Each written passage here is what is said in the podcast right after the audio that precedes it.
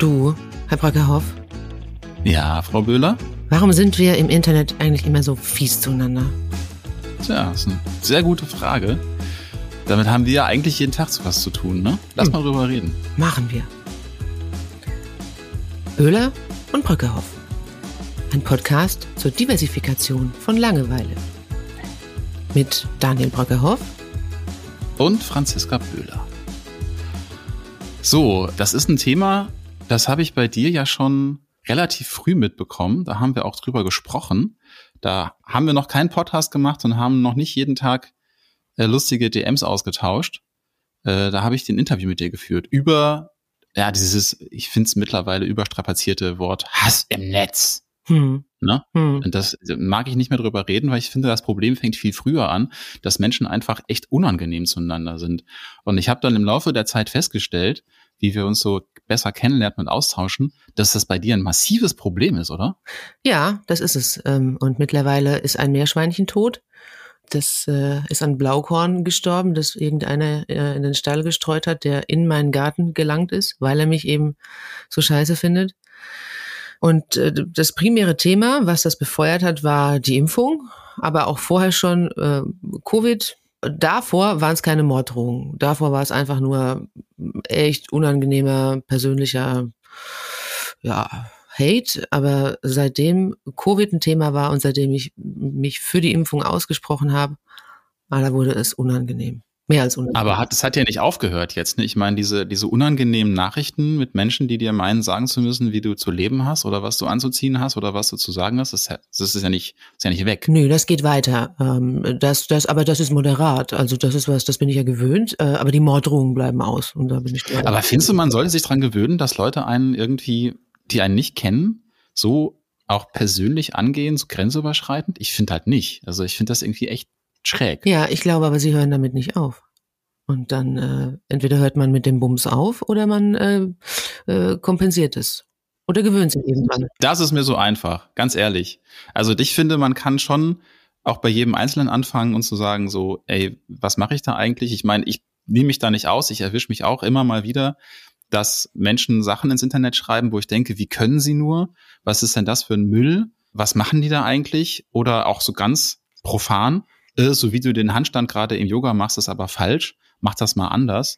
Und ähm, bekenne mich schuldig, dass ich auch schon Leuten unge ungebetene Tipps gegeben habe, dass ich mich mit Leuten in Kommentarspalten gefetzt habe, also völlig überflüssigerweise, dass mich Menschen auch echt so auf die Palme gebracht haben, dass ich äh, unfreundlich wurde. Und ich finde das erstens unprofessionell, so, aber das ist, ich mache das halt professionell. Aber zweitens auch verschwendete Lebenszeit. Also so auch von, von meiner Seite aus, ne, dass ich dann nicht einfach sagen kann, ich atme das weg und sag, ja, ist doch egal, wie du den Kopfstand machst.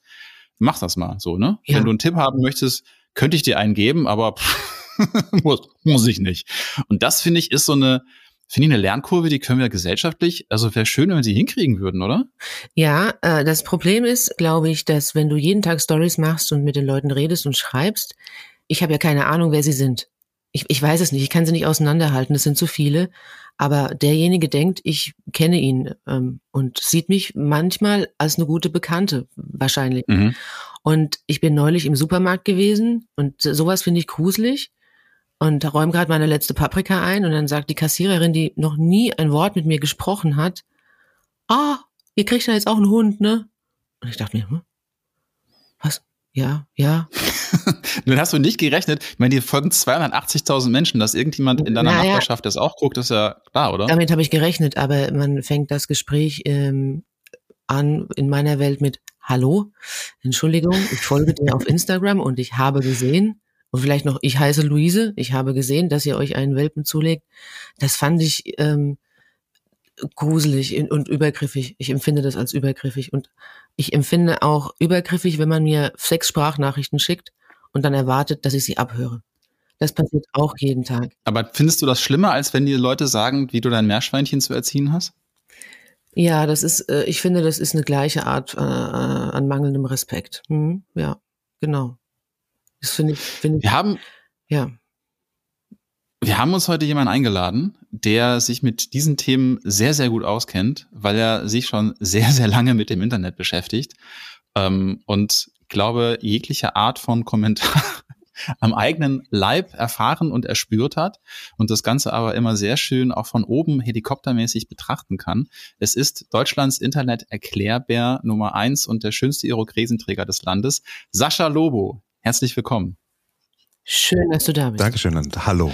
Ja, wir freuen uns sehr ähm, dass du das Thema mit uns mal durchnudelst, weil also Hass im Netz, ich glaube, das Thema haben wir eigentlich gefühlt so in, in der Szene von Leuten, die sich mit Internet beschäftigen, sehr oft besprochen. Aber ich finde halt, und das merkst du ja auch, wie Franzi darüber redet, dass das Thema viel früher anfängt.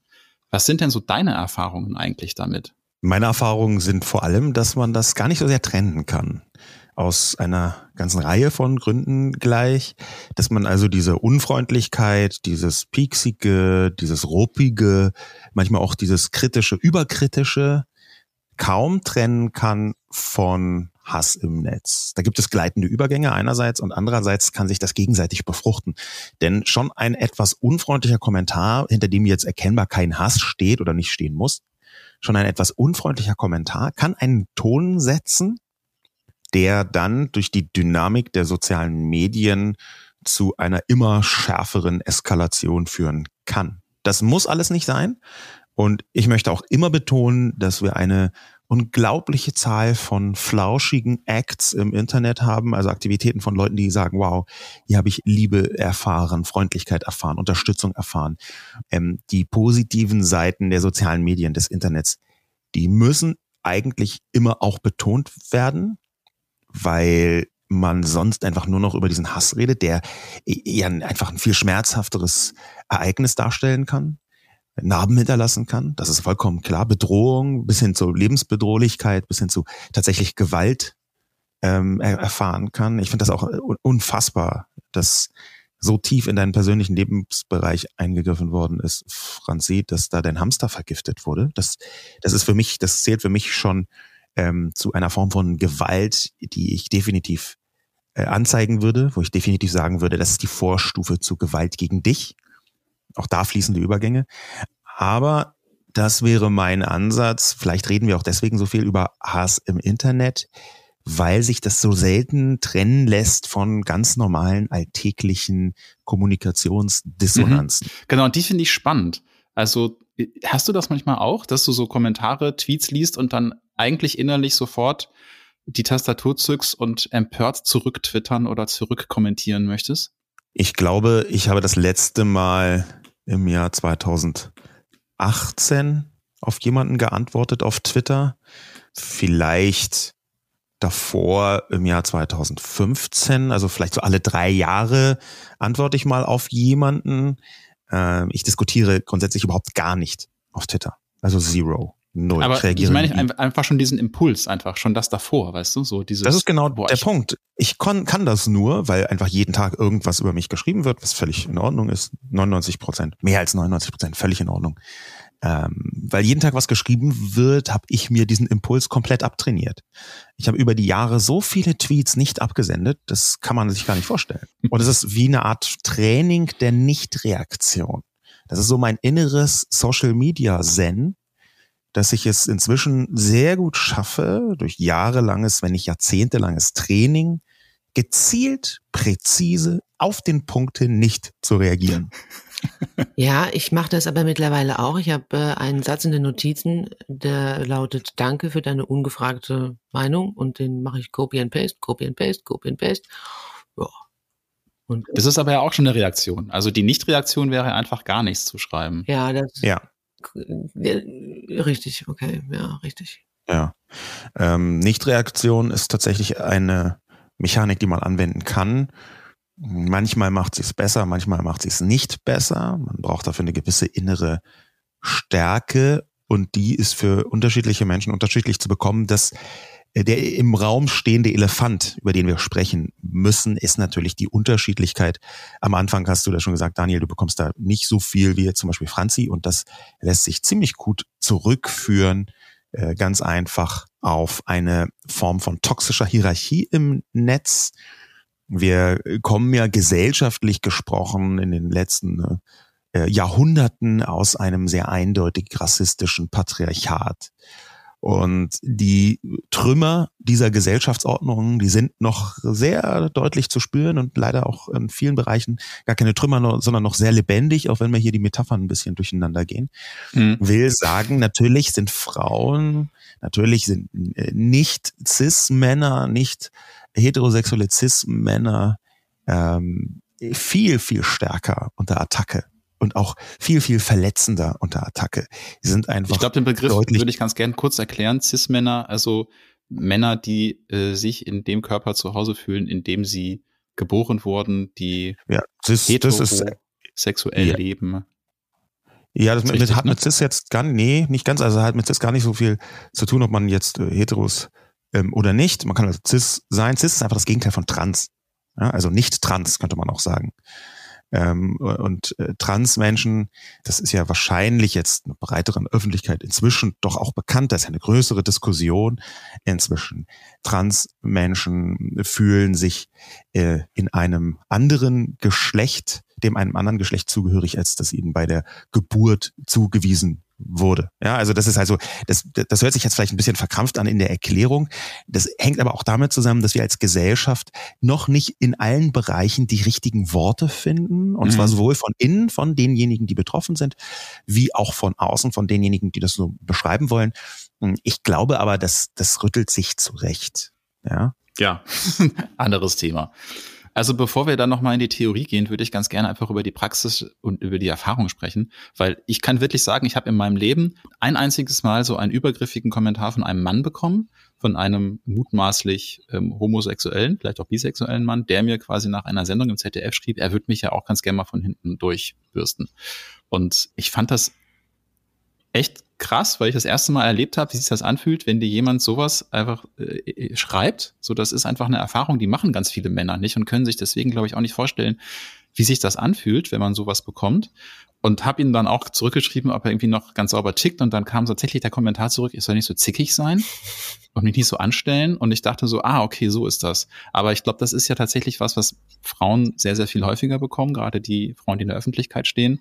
Und wenn ich angegriffen werde, dann ist es immer auf einer professionellen Ebene. Also dann wird mir quasi das, das Journalistensein abgesprochen. Dann wird mir, wird mir gesagt, ich würde nicht ähm, richtig arbeiten, ich wäre ja voreingenommen. Also mich wird quasi auf einer professionellen Ebene angegriffen. Mir wird nie gesagt, dass meine Beine zu dünn sind oder mein Bauch zu dick oder dass ich äh, das nicht an das und das nicht anziehen soll oder oder dass ich ja keine Ahnung habe, weil ich ein Mann bin.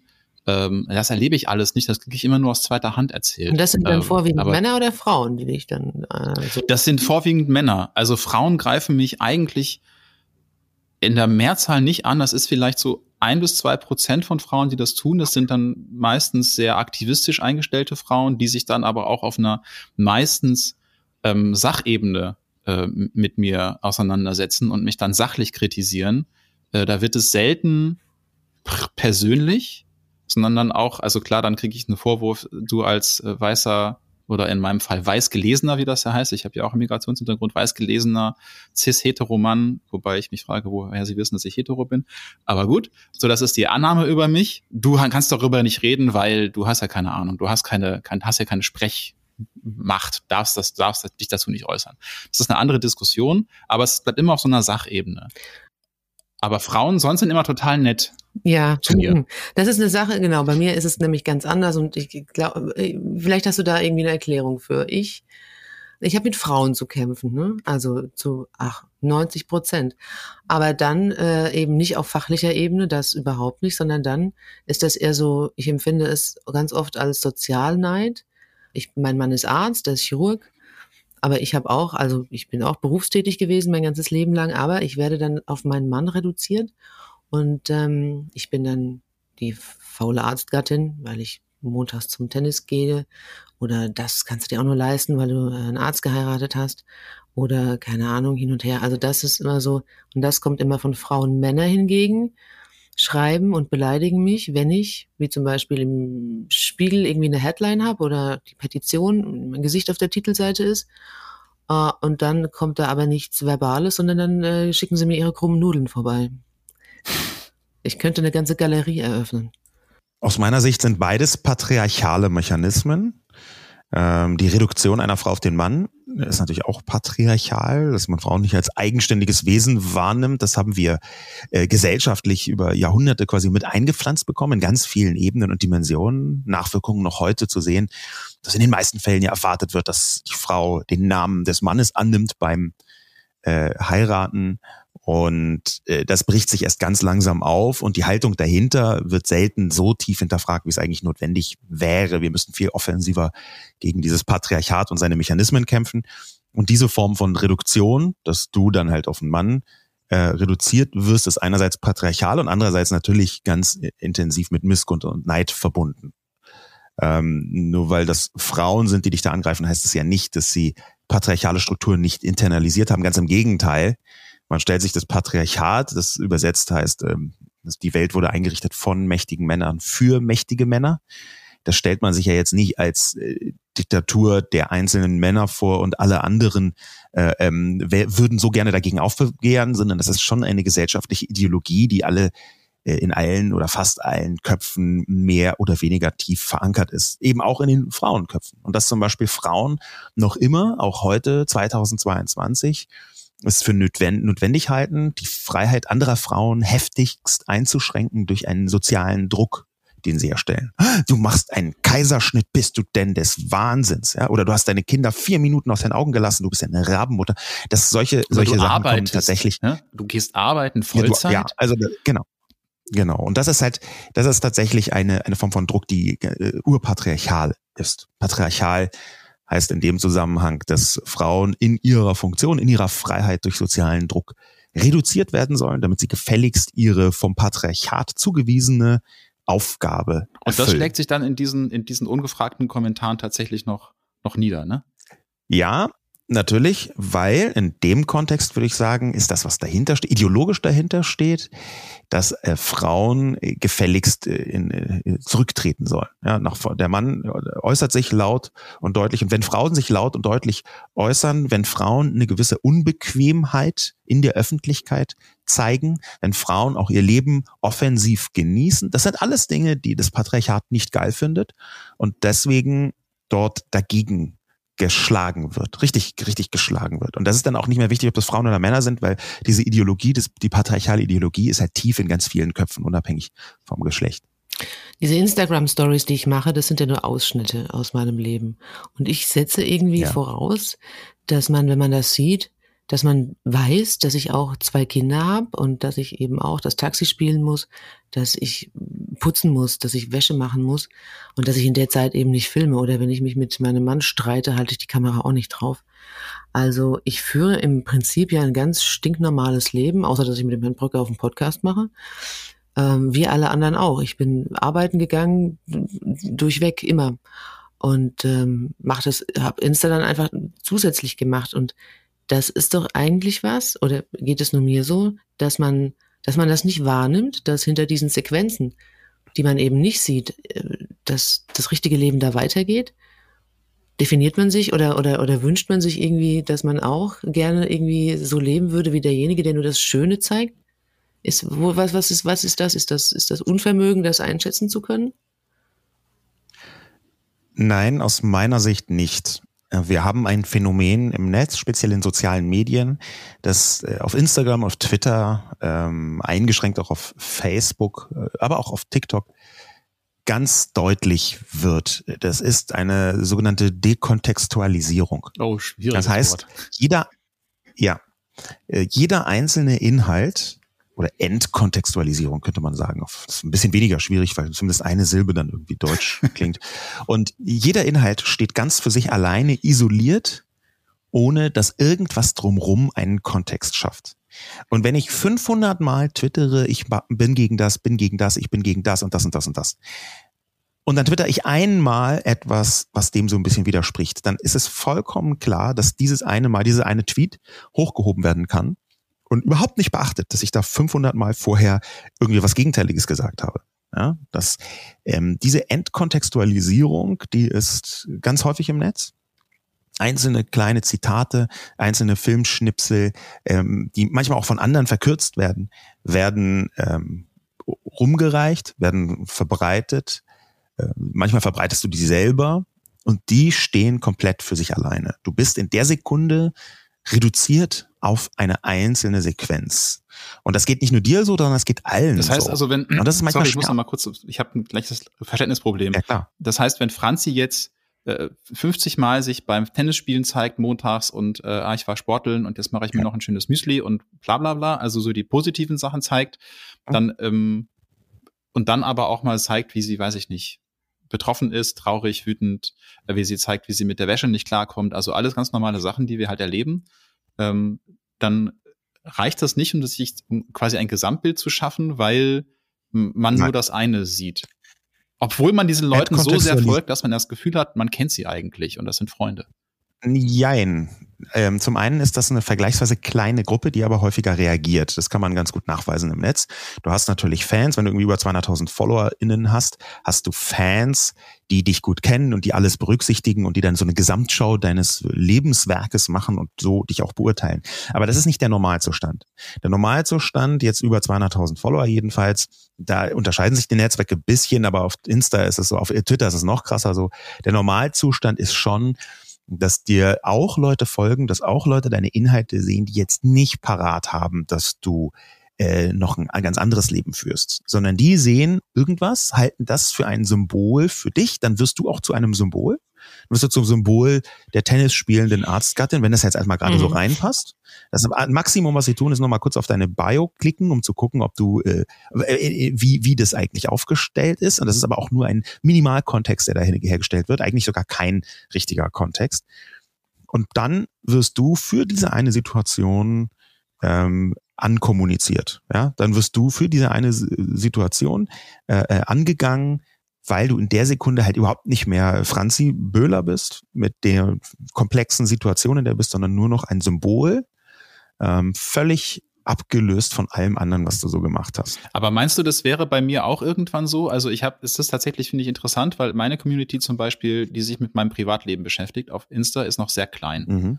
Und die ziehen sich fast alles rein, was ich mache und deswegen können sie diesen Gesamtkontext herstellen. Meinst du, es wäre auch bei einem Mann so, wenn der mehrere hunderttausend Follower hat? Definitiv. Ähm, da ist Twitter noch radikaler als Instagram. Auf Instagram äh, sind, wenn man das so mal extrapoliert, so ein bisschen, ähm, ich habe dazu keine definitiven Zahlen, ich kann das nur abschätzen anhand von verschiedenen Erfahrungen und Gesprächen mit Leuten, auch Fachleuten. Ähm, ich würde sagen, dass auf Insta die verschiedenen Inhalte angeschaut werden von so 60, 70 Prozent Menschen, die einem folgen und die also einen Bezug zu einem haben und so 20 bis 30 Prozent vielleicht äh, die fehlenden Prozent sind dann eher so Vermutungsgraue, grau, graue Grauwerte, äh, Niemandsland, aber so 20 bis 30 Prozent je nach Inhalt werden von Leuten angeschaut, die gar keinen Bezug zu einem haben. Ja, das, diese Durchschnittswerte, die muss man ungefähr so betrachten, dass die einzelnen Medienformen auf Insta da unterschiedlich sind. Ein Reel zum Beispiel kann ganz leicht, wenn es sich ein bisschen verbreitet, von ähm, 60, 70, 80 Prozent Menschen gesehen werden, die einem nicht folgen. Was auch damit zusammenhängt, dass äh, Instagram unbedingt TikTok werden möchte und deswegen Reels ziemlich pusht, weshalb man mit Reels mehr neue Follower bekommt und dazu muss der Inhalt ja von Leuten gesehen werden, die einem bisher nicht folgen und deswegen auch keine Beziehung so richtig haben. Und das bedeutet, dass es bei den verschiedenen Medienformen, auf Twitter ist es sehr extrem, wenn man mal retweetet wird von einem großen Account, äh, dann kann es 90 Prozent der Menschen sein, die einen Inhalt von dir präsentiert bekommen, die dir nicht folgen, die dich gar nicht einschätzen können, die gar nicht wissen, wer du bist. Auf Insta, wie gesagt, andere Prozentzahlen, aber immer noch sehr viele. Und das reicht aus, dass komplett entkontextualisiert ist, was du bist, wer du bist, was du machst. Und je größer dein Account ist, desto eher kann das passieren, weil du umso überraschendere Reichweiteneffekte erzielen kannst. Ja, Und warum macht man das? Was macht das mit demjenigen, der da seinen Frust ablässt? Was gibt ihm das? Du bist in dem Moment nicht Franzi Böhler, sondern ein Symbol. Da ist jemand, der hat vielleicht in bestimmten Bereichen über Jahre schon eine Wut aufgebaut. Und die Wut, das muss jetzt gar nicht eine positive sein, es kann eine sehr negative sein, eine frauenfeindliche, eine frauenhassende Wut. Und diese Person sucht dann einen Anlass ähm, und den Anlass findet sie etwa in einem äh, sozialen neidischen Aspekt davon, dass du aussiehst, als wärst du die tennisspielende Arztgattin, die sich danach eine Jogurette äh, reindüst und dann mit dem äh, Cabrio nach Hause fährt. Und auch wenn das nur in Details zu sehen ist, ist das eine, ein Gesamtbild, was sich in den Köpfen dieser Menschen zusammensetzt, ähm, wo sie dann über Jahre angestauten Hass, über Jahre angestaute äh, Antipathie, Missgunst gegen eine, gegen eine bestimmte Form von Symbol auf dich drauf projizieren. Und dann bist du das Symbol für die Arztgattin, die sie eigentlich schon immer gehasst haben, weil sie ähm, frauenfeindlich sind, weil sie selbst gerne erfolgreich wären, ähm, weil sie dich attraktiv finden und du sie nicht beachtest. Also da können hundert verschiedene Sachen äh, reinspielen, die alle unterschiedlichste Facetten von Menschenfeindlichkeit mitbringen, ja, die zu einem guten Teil patriarchal begründet sind, zu einem anderen Teil auch, weil es einfach relativ viele Arschlochmenschen gibt. Das muss man leider auch so sagen. Es gibt einfach viele Arschlochmenschen. Ähm, da können also viele Gründe mit hineinspielen. Aber faktisch ist es so, durch diese Dekontextualisierung bist du für einen bestimmten Moment ein Symbol und es interessiert überhaupt nicht, was du sonst gemacht hast. Und dann kriegst du die volle Ladung für jahrelange ähm, Hassaufladung ab.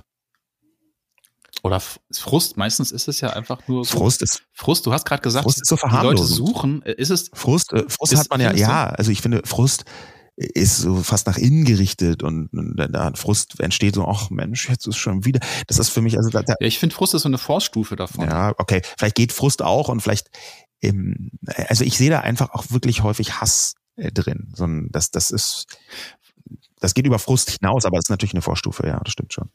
Jetzt hast du gerade gesagt, die Leute suchen.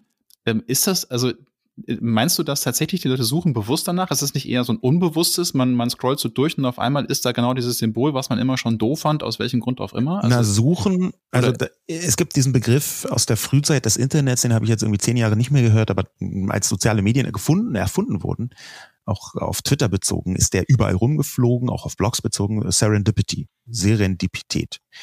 Das kann man ungefähr übersetzen mit finden, ohne zu suchen. Ja, das heißt, übersetzt, mhm hm, es passiert ja ziemlich häufig, und zwar aus algorithmischer Sicht der sozialen Medien heraus, dass du Dinge siehst, auf die du gerne reagierst. Weil der Algorithmus schaut, worauf hast du denn früher reagiert? Und wenn du früher schon sehr heftig auf Frauen reagiert hast, die in einer bestimmten Weise sich darstellen, dann wird dir das häufiger angezeigt im Algorithmus. Und daraus ergibt sich dann nicht, dass die jahrelang gesucht haben, sondern dass das eine selbstverstärkende Wirkung ist. Jemand, der immer wieder auf, sagen wir mal, blonde Frauen, ähm, die sich in der Natur präsentieren, äh, steil geht, dem wird das irgendwann wieder auch häufiger eingespielt. Denn soziale Medien sind natürlich so gebaut, dass sie das sogenannte Engagement intensivieren. Das heißt, soziale Medien messen, worauf reagierst du am intensivsten und weil sie Engagement, also die Reaktion des Publikums, ähm, durch äh, intensivieren wollen, verstärken wollen, weil sie Aufmerksamkeit verkaufen in Form von Werbung. Deshalb wird dir das immer wieder eingespielt, worauf du stark reagierst. Und dieses stark reagieren. Das heißt, selbst wenn du wenn du eigentlich Arztgattinnen total hasst und abgrundtief scheiße findest, wenn du darauf so intensiv reagierst, werden die immer wieder Tennis spielende Arztgattinnen angezeigt. Das ist ein bisschen vereinfacht. Cabrio. Ja, das ist ein bisschen mhm. vereinfacht, weil natürlich ähm, die Ausmessung der jeweiligen Gefühle ähm, ein bisschen präziser ist als, äh, ah, der reagiert, also ist gut. Also da werden schon Sachen wie Hass und mhm. Wut, die, die kann man relativ gut einschätzen. Und natürlich versucht Instagram dich jetzt nicht strukturell immer wütend zu machen. Aber, aber es Facebook schon. Ja, Facebook ist schon, ja, das stimmt auf jeden Fall. Aber ähm, dahinter steht natürlich eine übergeordnete Mechanik, weil zum einen ist Instagram zwar gut im Abschätzen von Emotionen, zum anderen aber nicht perfekt. Und zum zweiten ist es schon auch so, dass ähm, Instagram denkt, na ja, also eine wütende Reaktion ist besser als gar keine Reaktion. Ne? Das, also das ist jetzt ein bisschen vereinfacht gesprochen, aber es heißt schon, wenn Insta merkt, du reagierst auf einen besonderen Typus intensiver und dann gehst du in den Austausch, dann ist die Verlockung für sie groß, zumindest mal ein Auge zuzudrücken und zu denken, okay, das könnte Hate sein, aber vielleicht ist es ja auch nicht, also äh, senden wir dem mal mehr von diesem Zeug. Ne? Also das, das ist ein bisschen vereinfacht dargestellt, aber die Mechanik ist ganz ähnlich in diese Richtung. Wie, für, also, für wie gefährlich hältst du eigentlich Telegram? Weil dazu müsste ich gerade noch meine Meerschweinchengeschichte erzählen. Mhm. Das hat mich nachhaltig traumatisiert, mhm. wirklich. Ich, hätte das, ich hätte das nie für möglich ja. gehalten. Da hat sich so eine, so eine Gruppe Corona-Gegner zusammengeschlossen, die mir wirklich das äh, Wort im Mund rumgedreht haben. Also ich habe, die haben was aus dem Kontext gerissen, was ich nie so gesagt habe. Und haben dann quasi ähm, auf einem Blog, haben eine Website, haben sie einen Text über mich veröffentlicht mit Bildern und auch ähm, aus den Stories ähm, genährt und mein Privatleben auch äh, da so ein bisschen offengelegt. Also es war schon, ähm, es war schon hart und provokant und letztlich war in der Gruppe dann äh, der Tenor, also der sagt dir mal bitte Bescheid, was hier falsch läuft. Und dann haben sie meinen Arbeitgeber veröffentlicht, mein Instagram-Profil und da stand jetzt nicht schickt dir Morddrohungen, sondern ja, also wenn ihr wollt, könnt ihr mal eure Meinung sagen, aber wir wissen ja alle, wie solche ja. kognitiv aufgestellten Menschen äh, darauf reagieren, wenn man sowas raushaut. Und dann standen die morgens vor der Klinik, die Jungs. Ja. Und ähm, haben meinen Chef angerufen und dann kam nachts auch eine Nachricht rein, dass äh, er äh, heute Nacht käme und würde mich erschießen und vorher würde er mich noch ordentlich durch, Punkt, Punkt, Punkt, Punkt. Und dann bin ich in meinem Wohnzimmer gesessen die ganze Nacht und habe gewartet und habe gehört, ob ich äh, was mitkriege, ob jemand raschelt oder ob jemand kommt. Ich würde bei sowas immer die Polizei rufen. Also jetzt, sorry, dass ich da Ja, habe ich und die, ja, ja, ja. habe ich und da hat die Polizei gesagt, nee, ja, das also, ist ja nur, ist ja nur, ist ja nur eine Nachricht, da passiert ja. doch nichts. Also naja, das ist der Klassiker. Das ist, ja. Nee, da ist gar nichts passiert. ja, das ist leider, das ist leider tatsächlich so, dass die äh, Behörden noch nicht ganz auf der Höhe der Zeit sind und schon gar nicht richtig einschätzen können, was da vor sich geht. Ich hatte auch manchmal ein paar Mal Schwierigkeiten. Und da waren die Behörden zwar einigermaßen auf Zack, was äh, Rechtsextremismus anging, Bedrohung dadurch und auch was Islamismus angeht, aber die alltäglicheren Bedrohungen, die waren wurden nicht so sehr präzise eingeschätzt, um es mal so auszudrücken. Und auch gerade, ähm, ich möchte da jetzt niemandem zu nahe treten, die machen in vielen Fällen einen guten Job, manchen aber eben auch nicht so detailliert. Ja, also die wussten zum Beispiel bestimmte Netzmechanik. Aber wie, wie, welche Rolle spielt ja, Telegram genau, jetzt bei der ganzen Sache? Oder hätte sich so ein Netzwerk auch auf Insta oder auf Facebook bilden können? Telegram spielt insofern eine Rolle, als dass das Gefühl der Nutzenden dort ist, dass sie dort frei reden können, in Anführungszeichen, unter frei verstehen sie äh, nicht sanktioniert, nicht sanktionierbar. Da können sie schreiben, was sie wollen. Ähm, da wird, das wird nicht richtig, das wird nicht überwacht, das ist geheim. Ähm, da können sie eskalieren. Und diese Eskalation, äh, eskalieren ganz, äh, ganz konkret, natürlich ähm, auf Facebook äh, werden solche Drohungen auch ausgesprochen, aber seltener, aus dem einfachen Grund, weil sie dort nachvollziehbarer sind. In, Im Gefühl der Leute. Ja, was bei Telegram tatsächlich passiert, ist gar nicht so leicht zu sagen, weil Telegram ein sehr mysteriöses, schwieriges Unternehmen ist, was mit manchen Behörden manchmal zusammenarbeitet, mit anderen nicht. Ähm, Telegram ist definitiv ein sehr großes Problem, ähm, weil sie ähm, nicht greifbar sind als Unternehmen, beziehungsweise gerade erst so ihre Greifbarkeit sanft hochregeln. Angeblich sitzen sie in Dubai, da hat man schon mal versucht, sie irgendwie zu bekommen, in Anführungszeichen, äh, ist in die Büros gegangen, die sie angeblich gemietet haben und da war niemand. Ähm, also es ist gar nicht, gar nicht so leicht, ähm, dem habhaft zu werden. Dahinter steht auch ein, ein russischer Milliardär, der jetzt nicht unbedingt als Putin-Freund gilt, aber der natürlich auch irgendwie schon aus familiären Gründen, aus ganz vielen unterschiedlichen Gründen eine gewisse Drucksituation verspüren könnte, äh, was Russland angeht. Es ist also eine sehr komplexe Gemengelage.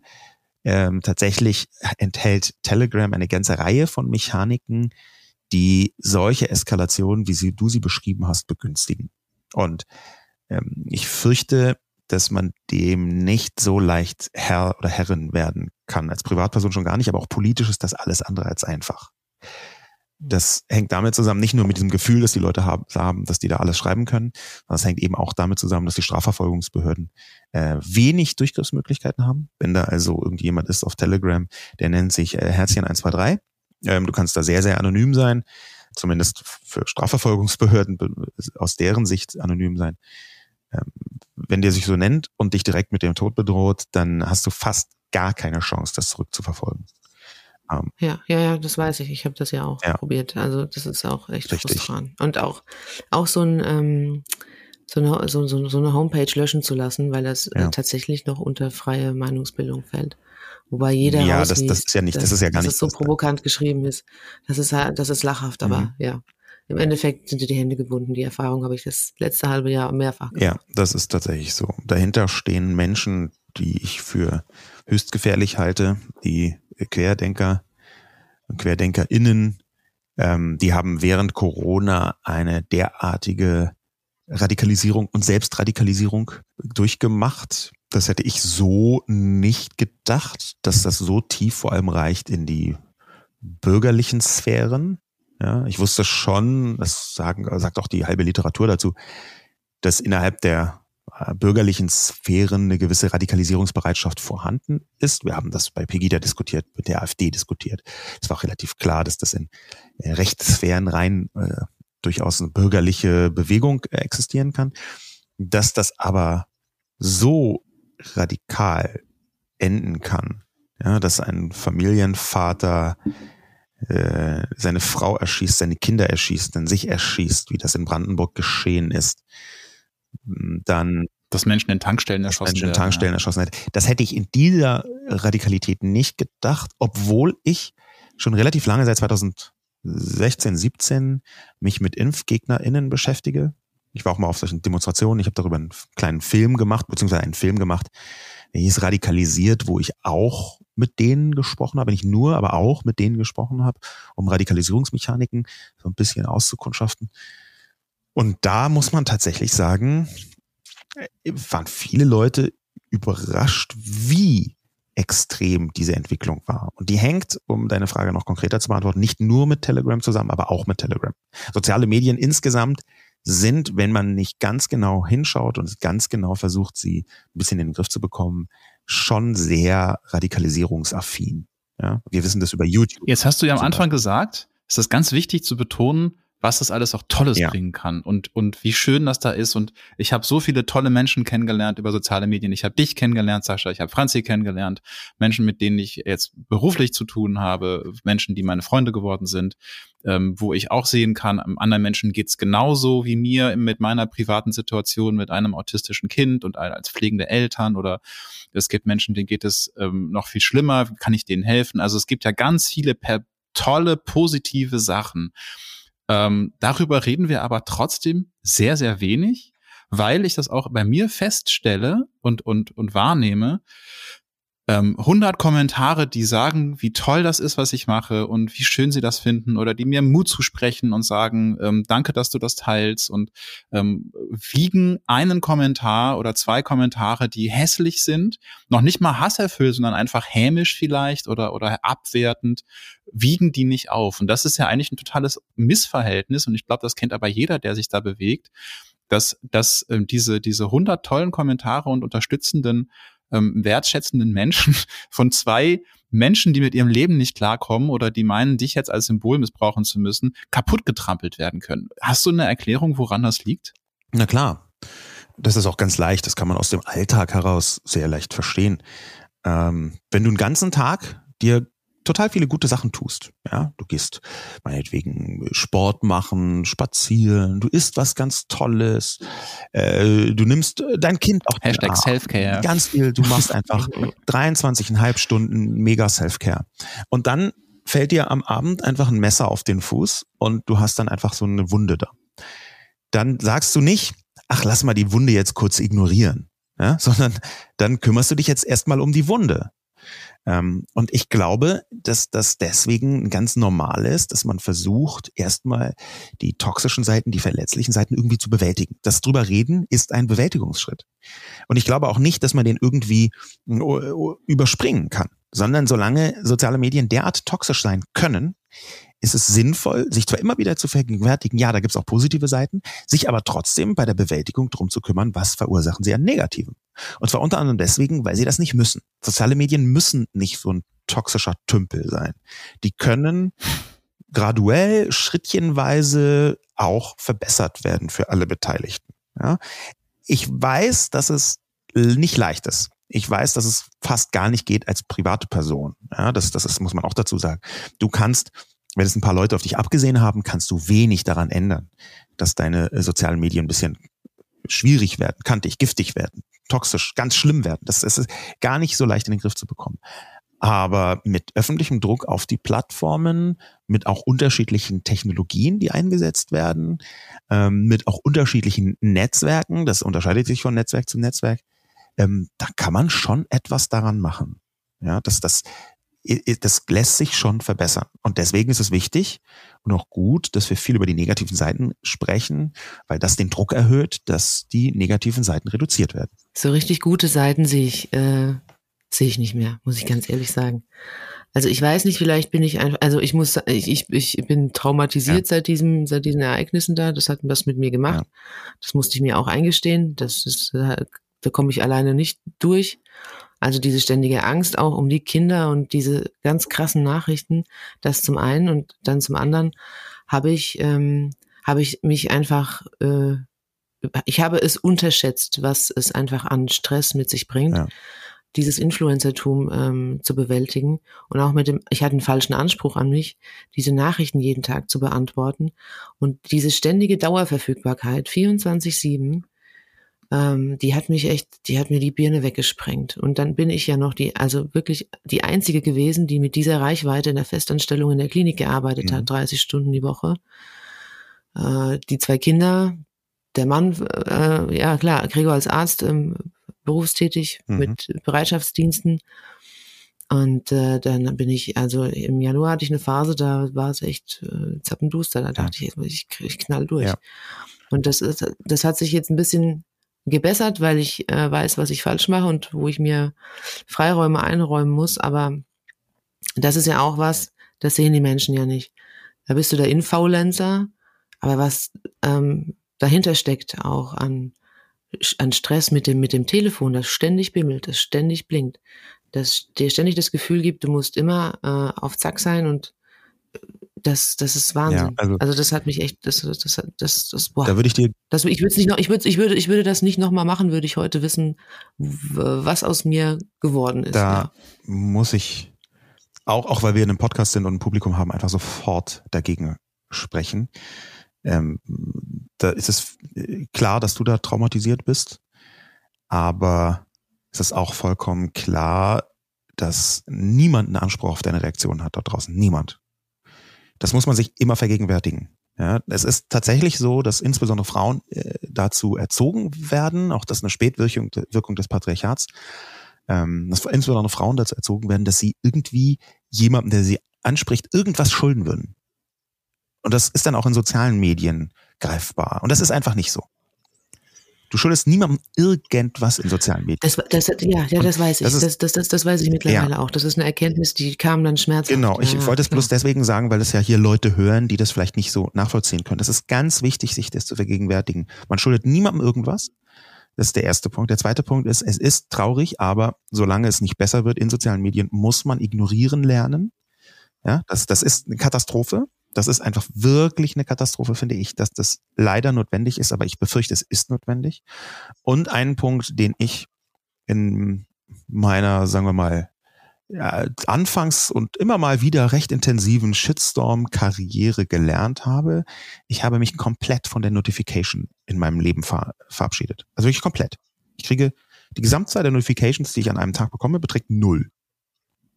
Gar nichts. Weil, und zwar jeden Tag. Es gibt keine Notification für mich. Ich benutze soziale Medien. Also dein, dein Handy blinkt quasi Niemals. nie. Jemand hat äh, genau. über was, hat irgendwas geschrieben, dir eine DM geschickt Absolut. oder was weiß ich was. Ähm, die wenigen Leute, die eine Echtzeitreaktion von mir haben wollen, die müssen halt anrufen. Ich bin überhaupt kein Fan des Anrufens. Ja, ich mag eigentlich diese Form von synchrone Kommunikation gar nicht. Aber ich bin noch viel weniger Fan davon, dass mir ständig irgendwelches Blinken oder Brummen oder Piepsen oder was auch immer irgendwie das Gefühl gibt, ich müsse immer alert sein. Und ich benutze soziale Medien viel. Es würde sogar Leute geben in meinem engsten Familienkreis, die sagen, zu viel, mag sein, aber immer genau dann, wenn ich möchte. Und nie, wenn mir irgendjemand irgendwas reinballert. Und das ist aber schon echt eine krasse ähm, Übung in Selbstdisziplin, oder? Weil es gibt ja diese Mechanismen, dass diese Notifications irgendwie Glückshormone aus, äh, ausschütten, echt, das weil man jetzt nicht das Gefühl hat, es wird an einen gedacht und so weiter. Ja, nee, ne? nee, also nee, das, das, ist, das kann man sich vielleicht einreden, aber Notifications sind nicht positiv. Äh, mhm. ähm, mhm. Jedenfalls nicht in solchen Phasen, wie die Franzi gerade beschrieben hat. Ja, Notifications. Also, das ist klar. Ich, ich, ich, ich mich macht nichts glücklich, also äh, in Bezug auf Direktnachrichten. Es ist mhm. irgendwie echt so stumpf. Ja. Also Notifications ja. sofort abstellen. Ähm, Würde ich dir sofort raten. Boah, das wird aber schwierig. Nee, das wird, aber ich glaube, wir haben, wir haben. Das wird nicht schwierig. Ja, ich, wir beide haben unterschiedlichen Content. Und Ja. ich, ich, mein Profil lebt einfach äh, davon, dass, dass, dass da Traffic ist. Ne? Ja, aber also von Traffic ist eine Seite, ausstelle. aber eine andere Seite ist, dass ganz offensichtlich im Moment die Interaktionen, die negativ sind, die positiven komplett überdecken. Daher kommt von der Fragestellung kommen wir ja, dass du gesagt hast, mh, auf, auf ähm, Daniels und meinen Einwand, es gibt ja auch positive Sachen, hast du gesagt, bei mir überhaupt nicht. Und bei, es gibt bei dir positive Sachen, Komma, aber sie werden von den negativen in ihrer unfassbaren Radikalität, das muss ich auch mal sagen, was du gerade erlebst, ist katastrophal, radikal. Es ist einfach wirklich eine Extremsituation, vollkommen klar. Ähm, und das überdeckt alles Positive. Und das ist völlig in Ordnung, wenn du da deiner Community sagst, hey Leute, ich habe gerade eine Phase, wo ich nicht so intensiv reagiere. Ich hoffe, ihr habt dafür Verständnis und bleibt bei mir. Ähm, ich freue mich, es kommen auch wieder andere Zeiten, aber im Moment tut es mir einfach nicht so gut, so intensiv zu reagieren. Fertig. Du musst es noch nicht mal sowas sagen. Du kannst sowas sagen. Du kannst es einfach machen. Aber ich würde sagen, das ist nicht so, dass deine Community jeden Tag 900 Reaktionen erwartet. Das ist einfach nicht so.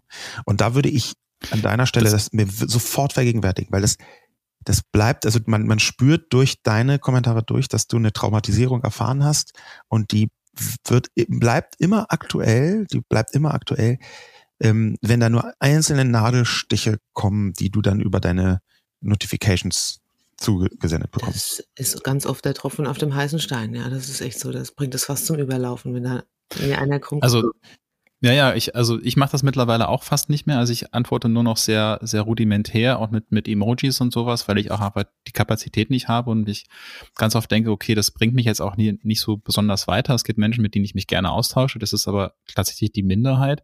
Ich finde aber, also was ich leider feststellen musste, ist, dass nicht nur Menschen, die so ein radikales Problem haben, also wirklich heftiges wie Franzi jetzt, sondern ich sag mal, ähm, gemäßigt im Licht der Öffentlichkeit stehen, aber sich trotzdem sehr engagieren, äh, ähnliche Tendenzen zeigen. Also ich denke jetzt an Kerstin Held, die wird nicht jeder kennen. Kerstin Held ist eine Pflegemutter von ähm, insgesamt vier behinderten Kindern äh, in, in Norddeutschland. Sie ist Vorsitzende des ähm, Bundesverbandes pflegender Eltern, heißt es, glaube ich. Also von Menschen, von Pflegeeltern, die sich mit, äh, mit behinderten Kindern beschäftigen, die behinderte Kinder bei sich zu Hause aufgenommen haben. Und sie ist sehr, sehr engagiert äh, in dieser ganzen Pflege-Community und Behinderten-Community, ähm, aber hat jetzt gerade auch äh, geschrieben, dass sie das nicht nochmal machen würde, das mit der Öffentlichkeit einfach nicht, weil Politiker und Medien so gemein zu ihr sind, da würde sie Wertschätzung erfahren, sondern weil einfach Privatpersonen ähm, sie angreifen, äh, sie immer ähm, kritisieren, äh, sie nie was richtig machen kann, sie sich immer rechtfertigen muss. Und das finde ich halt echt heftig, dass, dass so jemand, der wirklich auch einen, einen Anspruch hat, zu sagen, ich möchte die Welt besser machen, ich möchte versuchen, dass auch behinderte Kinder ähm, ein Zuhause kriegen und die nicht in Heimen stecken äh, müssen, äh, dass der sagt, dass die sagt, ich, ich kann das nicht mehr, das ist echt anstrengend. Und ja, ich glaube, Sascha, dass die Systeme da was tun müssen, aber ich glaube auch als Gesellschaft und als jeder Einzelne individuell können wir da doch was tun, indem wir reflektieren, ähm, warum muss ich diesem Menschen das jetzt schreiben? Warum muss ich jetzt, äh, ist meine Meinung überhaupt relevant für den? Warum muss ich mich an diesen Menschen jetzt abarbeiten ähm, und sie so kritisieren, oder? Kommt mir nicht so vor, als würden die, die das tun, auch die jetzt gegen Franzi da äh, derart giftig vorgehen oder gegen ähm, die äh, Frau, die Pflegemutter von den Kindern mit Behinderung, als würden die irgendwie auch nur wissen, was Reflexion sein soll. Und ich meine das jetzt gar nicht als abwertend, dass die doof sind oder ungebildet, ähm, sondern eher, dass die äh, das hauptsächlich tun, weil sie keine Reflexionserfahrung äh, haben, um es mal so auszudrücken. Ja, das aus meiner Sicht ist es nicht ist wirklich der Gesellschaft nicht geholfen, wenn äh, Leute denken, oh, ich sollte vielleicht selber ein bisschen vorsichtig sein. Das mag zwar irgendwie irgendwo eine Wirkung haben, aber faktisch ist es so, dass im Netz sich ganz gut nachvollziehen lässt, wo solche Bewegungen herkommen, dass zu einem Teil sind das einfach auch Trolle, einfach äh, giftige Leute und Gruppierungen, die da ähm, sehr radikal vorgehen und die wirklich eine Art äh, digital-darwinistischen Angang haben, will sagen, die möchten die Schwachen aus dem Netz rausdrängen und die haben Spaß dran, die fertig zu machen. Das gibt es und gar nicht so wenig. Also große Trollgruppen, 95 Prozent junge Männer, ähm, die unfassbar toxisch versuchen, das Netz umzugestalten mit ihren eigenen absurden Wertemustern, die sie nicht für absurd halten, so Trollgruppen. Das ist eine e-, Ebene und eine andere Ebene ist aber natürlich auch, dass sich bestimmte Abwertungsmechanismen quer durch die ganze Gesellschaft ziehen. Und gerade was, wir haben vorher vom Patriarchat gesprochen, gerade was Mutterschaft angeht, gerade auch was äh, Menschen mit Behinderung angeht, da zieht sich das quer durch die ganze Gesellschaft, dass Menschen eine innere Feindlichkeit aufbauen, die sich manchmal nach außen stülpt. Und dann ist es eben doch auch der Oberstudienrat, ähm, dann ist es doch. Aber genau das finde ich wichtig, dass wir aber diese, diese, dass wir auch das thematisieren und das mal ansprechen, weil ich glaube, wir machen uns sehr einfach, dann immer wieder zu sagen, ja, das sind Trollgruppen, dann kann nämlich jeder sagen, ja, ich bin ja kein Troll. Ich habe dir nur mal gesagt, dass man das Kind anders halten soll. Ja, ja, ja genau. Und ich finde, es fängt halt schon viel früher an. Äh, und wenn man immer nur auf diese radikalen, hasserfüllten Menschen guckt, die wirklich, wirklich schlimm mhm. sind, dann macht man es, ist den Leuten, die jetzt nicht krass radikal sind, sondern einfach vielleicht von irgendwas ähm, angestupst, irgendwie getriggert, auch wenn man den Begriff vielleicht nicht benutzen sollte, ähm, frustriert sind, macht man es denen zu einfach. Das ist ein bisschen wie mit der Rassismusdebatte, wo man ja sagen kann, ja, ich bin ja kein Rassist. Ne? Ja. Und ich glaube tatsächlich, da möchte ich wirklich jeden Zuhörenden auffordern, mal in sich zu gehen und zu, zu überlegen, wann habe ich das letzte Mal jemandem umgebeten, irgendwie meine Meinung zu irgendwas gesagt oder war echt gemein zu jemandem, den ich überhaupt nicht kenne, weil ich glaube, das ist tatsächlich auch ein großes Problem, was wir haben. Also ich bin mir unsicher, ob Appelle da helfen, ehrlich gesagt. Ja, das ist, das ist, ich, ich bin ja. Ich ist egal. Ich finde es halt nicht egal. Ich finde es halt nicht egal, weil in dem Moment, weil wir haben in den letzten 10, 15 Jahren unfassbar viele Appelle gehabt, was man alles tun sollte, was man nicht tun sollte. Und ich habe nicht das Gefühl, dass die durchgedrungen sind zu denjenigen, die das tun.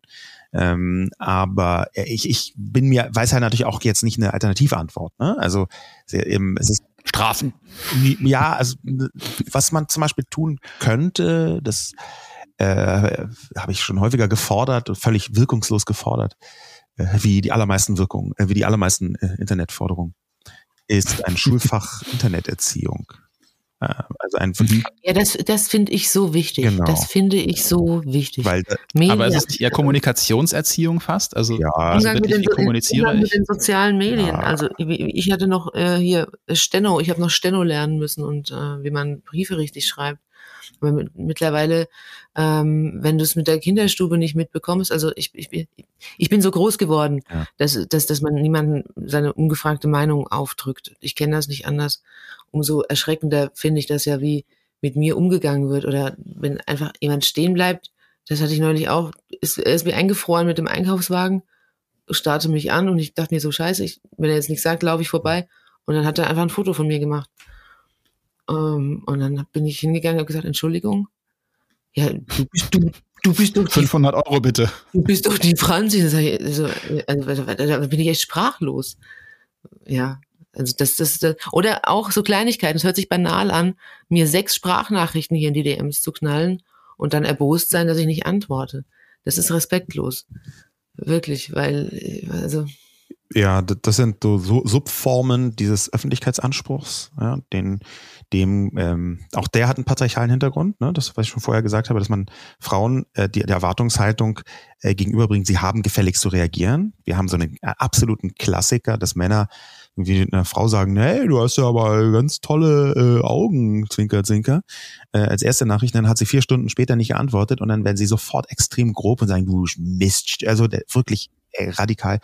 Äh, und sowas entsteht natürlich aus einer Anspruchshaltung. Frauen haben gefälligst zu reagieren, die in Männerköpfen wie auch in Köpfen von Frauen zu finden ist ein ganz klarer patriarchaler äh, Aspekt in der Erziehung von Menschen ich glaube trotzdem, dass wir Online-Erziehung brauchen. Ja, dass ähm, auf einer übergeordneten Ebene muss man verstehen, wie Online Kommunikation funktioniert, um besser einzuschätzen zu können, was wie wirkt. Dass es dann immer noch bösartige Leute gibt, ja, aber dann gibt es halt nicht mehr, glaube ich, diesen Drang der ähm, sich auf der einen Seite ganz normal anfühlt, da hat jemand einen Fehler gemacht, da muss ich sofort kommentieren, ähm, um jetzt mal XKCD äh, zu paraphrasieren. Und auf der anderen Seite jemanden, der da aber wirklich drunter leidet. Eine Person, die halt 10.000 Mal am Tag hören muss, du darfst das Kind nicht so halten, sonst stirbt es sofort, bist du denn wahnsinnig, bist eine schlechte Mutter.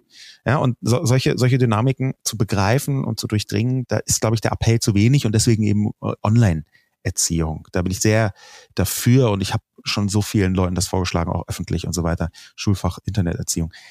Ich bin ganz sicher, so geschwind, wie die, so schnell, wie die Bildungspolitik in Deutschland funktioniert hat. Wir haben das ja während der Pandemie mustergültig gesehen, wie unglaublich geschmeidig da Veränderungen eingepflegt werden konnten. Mhm. Auch föderal. Ähm, da bin ich ganz sicher, dass allerspätestens 2086 in Deutschland eine großartige Art und Weise von Interneterziehung in die Schullandschaft eingeführt werden wird. Probeweise. In zwei Bundesländern. Finde ich ein bisschen, bin ich, finde ich sehr zuversichtlich. Ich würde noch ein bisschen weiter nach hinten gehen, ja, aber. Ich auch gesagt, ähm, sportlich. Ähm, mhm. Bin ein ambitionierter Typ, also das ist okay. eine große Hoffnung auch für die Zukunft. Ja. Gut, jetzt äh, entlassen wir unsere Zuhörenden mit äh, total positiven Worten.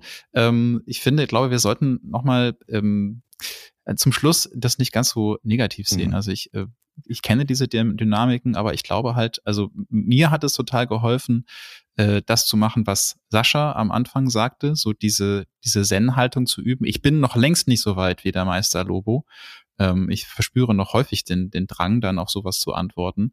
Aber vielleicht hast du da noch mal, hast du noch eine Zen-Übung für uns, wie man das quasi, wenn man merkt, man möchte jemandem etwas schreiben, man merkt, man ist auf eine Äußerung im Internet, äh, wird man wütend, weil das Kind falsch gehalten, weil der Bananensmoothie falsch gemacht, weil die Yoga-Übung falsch praktiziert wurde, was man dann tut. Ja. Also da habe ich ganz, da habe ich schon was, wenn ich kurz einwerfen darf. Ich, äh, esse, Gerne. ich esse Tabasco. Ich tröpfel mir Tabasco auf die Zunge.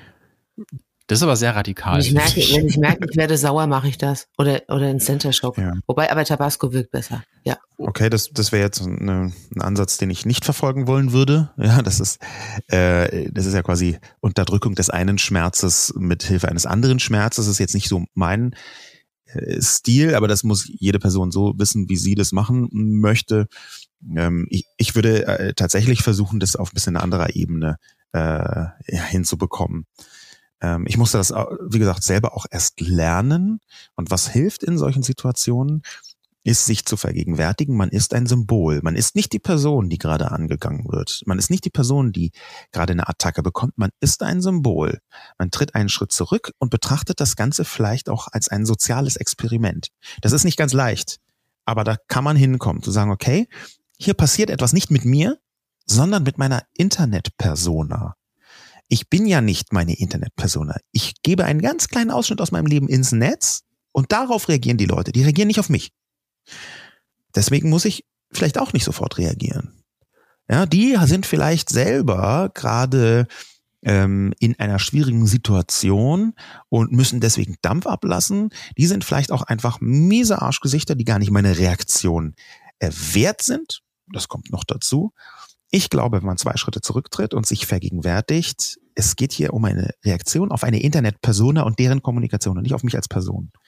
Das hilft. Und das, das könnte auch jemand äh, lernen, der leicht cholerische Züge hat. Ich frage für eine Freundin. Für eine, eine Freundin, und ich, ja. Und, und, mich würde interessieren. Das kann man auch lernen. Das ist, was, das weiß ich und das muss ich immer dazu sagen, eine vergleichsweise privilegierte Situation, äh, eine auch eine privilegierte Haltung. Denn natürlich ist das jetzt, sagen wir mal, bei, bei Todesdrohungen bekomme ich auch jede Menge, aber bei Todesdrohungen nicht so ganz leicht zu sagen, cool, soziales Experiment, meine Internetpersona wird hier gerade bedroht, weil natürlich es ganz viele Fälle gibt, wo ähm, Internetdruck und Internettoxizität übergegriffen hat auf die dingliche Welt. Das gibt es und das ist ähm, zwar nicht extrem oft, aber es ist halt schon passiert.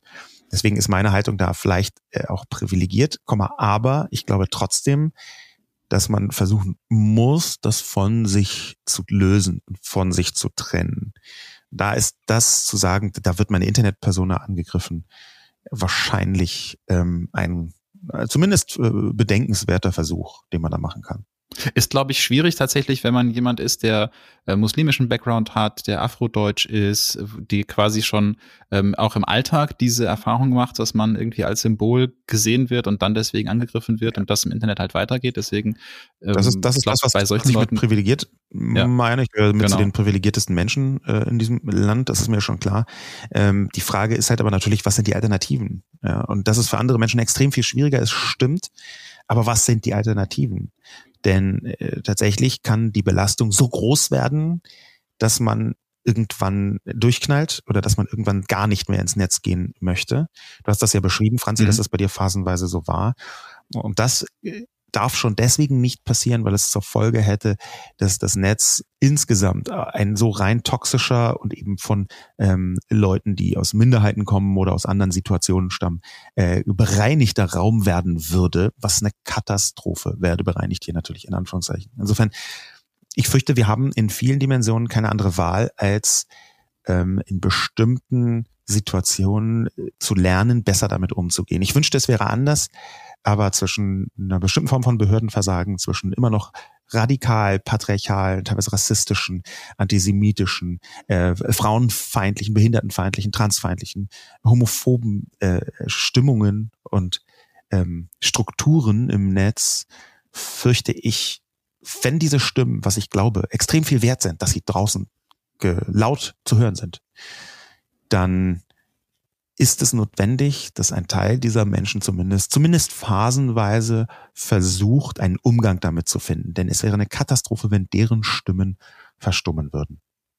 Und nochmal umgekehrt gedacht, also wenn ich jetzt merke, ich möchte auf einfach auf so eine Internet-Persona reagieren, auf eine Influencerin, die in meiner Meinung nach eine dumme Meinung hat oder was falsch macht, was mache ich dann? Also tatsächlich nicht als von der Influencer-Seite gedacht, sondern von der Konsumentenseite gedacht. Also man muss sich vergegenwärtigen, dass man auch mit einer vermeintlich zarten Kritik Schaden anrichten kann. Das hängt auch an der Dekontextualisierung und an einer im Internet auf der anderen Seite spürbaren Neukontextualisierung. Das kann ich vielleicht als Schlussakkord so ein bisschen versuchen zu erklären. Hm, die Entkontextualisierung, die setzt sich ja beim Ziel zusammen zu einem riesigen Mosaik der Reaktionen ja, dann ist auf einmal deine Reaktion, die du abgesendet hast gegen, sagen wir, Franzi, eine von 100 oder 1000 oder 10.000, aber nehmen wir mal 100. Und dann hast du geschrieben, naja, finde ich jetzt nicht so super und hört sich an wie eine ganz normale Kritik. Wenn diese ganz normale Kritik, die du im normalen Leben aber auch sagen würdest, in einer Reihe zu finden ist mit, darüber steht, du solltest dich sofort löschen, du mies und so weiter. Und darunter steht, ähm, ich hasse dich, du bist die schlimmste Person des Universums. Dann wird durch diese Neukontextualisierung von diesem Partikel, finde ich jetzt nicht so super, wirst du, ohne dass du das möchtest, Teil von einer Art Empörungs- und Shitstorm- und Beschimpfungskanonade. Allein, weil du im Kontext von sehr giftigen Äußerungen bist. Meiner Erfahrung nach reichen so fünf Äußerungen auf 100, die wirklich toxisch sind, um diese ganzen 100, selbst wenn die nur eine ganz sanfte Kritik, manchmal sogar neutral formuliert wirken, um den Eindruck zu erwecken bei der Zielperson, auf die das zugeschnitten ist, dass sie in einem total krassen Shitstorm ist. Und dann sind einfach 95 Leute, sagen einfach nur, ja, weiß ich nicht, ist das jetzt so glücklich, ist das so gut geraten, bin ich mir unsicher. 95 Prozent reichen, ähm, also 95 Prozent von solchen plus 5 Prozent toxische reichen locker, um ganzes, das Ganze zu einer katastrophalen Erfahrung zu machen. Und deswegen ist es wichtig, dass man sich vergegenwärtigt, auch ein ganz soft scheinender Kommentar kann Teil eines Shitstorms werden, ohne dass man das so richtig merkt. Also, Leute, ich, jetzt möchte ich mit einem Appell schließen, aber habe den Appell von Sascha Lobo im Ohr, dass mich keine Appelle machen soll, weil sie wirkungslos sind. Habe ich so nicht gesagt, aber völlig kannst du gerne, kannst du zum Schluss gerne so zusammenfassen.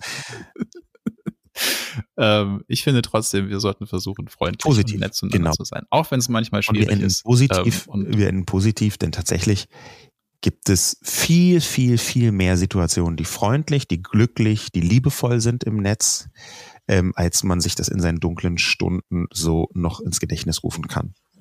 Und ja. Kriegen wir das bei dir noch hin, Franzi? Ja, das, das, ja, ja, ja, das stimmt schon. Das stimmt schon, ja. Das ist schon so. Das ist wie wenn früher, ja, äh, mit 16 hat, hast du irgendwie deine Miss 60 Hose angehabt. Neun Jungs haben gesagt, boah, super. Und einer hat gesagt, boah, hast du einen fetten Arsch. Dann hast du sie ausgezogen. Und das ist. Und das machen wir jetzt nicht mehr. Wir genau. lassen die Miss 60 Hose alle kollektiv an. So, genau. Das ist halt einfach so eine kleine, ja, Verschiebung, ja. Lieber Sascha, vielen Dank, dass sehr du dir die Zeit genommen hast. Du hast auch ein sehr volles Leben und musst dich jetzt um den nächsten Shitstorm kümmern. Bin ich mir sicher. Und wenn er nur in der Hose von irgendwelchen Kindern stattfindet. Ja, war ein bisschen, bisschen schwierige Formulierung insgesamt. Ich möchte das in die richtige Richtung ziehen, damit das nicht komplett fehlgedeutet werden kann. Ich habe einen kleinen Sohn, elf Monate alt, um den ich mich intensiv kümmere, natürlich meine, meine 50 Prozent wie die Mutter auch, versuche zu erledigen und dazu gehört das Windeln wechseln. Darauf wolltest du anspielen und auf nicht irgendwelche anderen. Darauf wollte ich anspielen, ja, aber man muss natürlich komischen. immer alles nochmal kontextualisieren. Doch, manchmal muss man es schon, weil es sonst aus einem Zusammenhang gerissen wird, der Genau, das wollte ich sagen. Und das wollen wir nee. ja nicht. In diesem Sinne, okay. Franzi, Schlusswort? Ja, vielen lieben Dank, Herr Lobo. Ich habe wieder was dazugelernt und ich bin einer der wenigen, das muss ich jetzt noch sagen, ich bin ein großes Fangirl. Ich lese, ich lese alles. Und mir hast du geantwortet. mir hast du auf die Themen geantwortet, mal. Ja, ja, ja, das ist mein Schlusswort. Hinter den Kulissen tue ich das ab und zu bei netten Leuten, ja. Danke euch. So, ihr Lieben, macht's gut. Okay. Tschüss. Ciao. Ciao.